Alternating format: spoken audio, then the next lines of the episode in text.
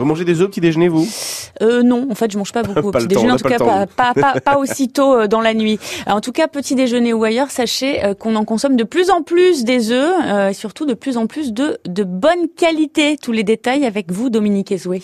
L'an dernier, 98% des consommateurs ont mangé des œufs, c'est 2% de plus que l'année précédente, et 84% en mangent au moins une fois par semaine.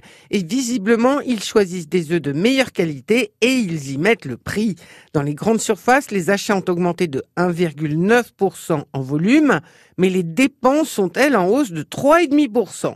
D'ailleurs, pour la première fois, plus d'un œuf sur deux venait de ce que les professionnels appellent les élevages alternatifs, c'est-à-dire qu'ils étaient bio, ou que les poules avaient été élevées en plein air ou au moins au sol et non pas en cage.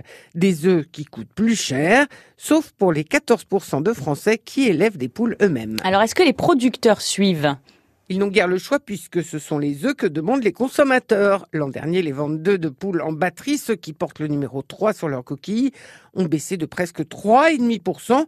Aujourd'hui, plus d'un œuf sur deux acheté en grande surface vient d'un élevage alternatif. Depuis 2016, les professionnels ont entamé leur transition. L'objectif, c'est qu'en 2022, au moins la moitié des poules pondeuses soient élevées ailleurs que dans une cage. Alors, on avance. L'an dernier, c'était le cas de 42% des poules, contre 33% seulement il y a trois ans. Reste qu'il y a encore presque une poule sur six qui passe sa vie dans une cage.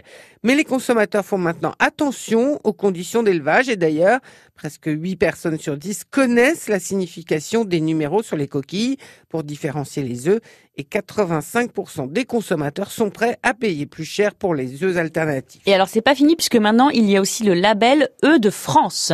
Un label lancé l'an dernier pour répondre à une demande croissante des consommateurs qui veulent savoir d'où viennent les produits qu'ils mangent. Pour 85% des consommateurs, c'est même un critère important et ils sont presque autant à dire qu'en voyant ce label, ils pourraient modifier leurs achats.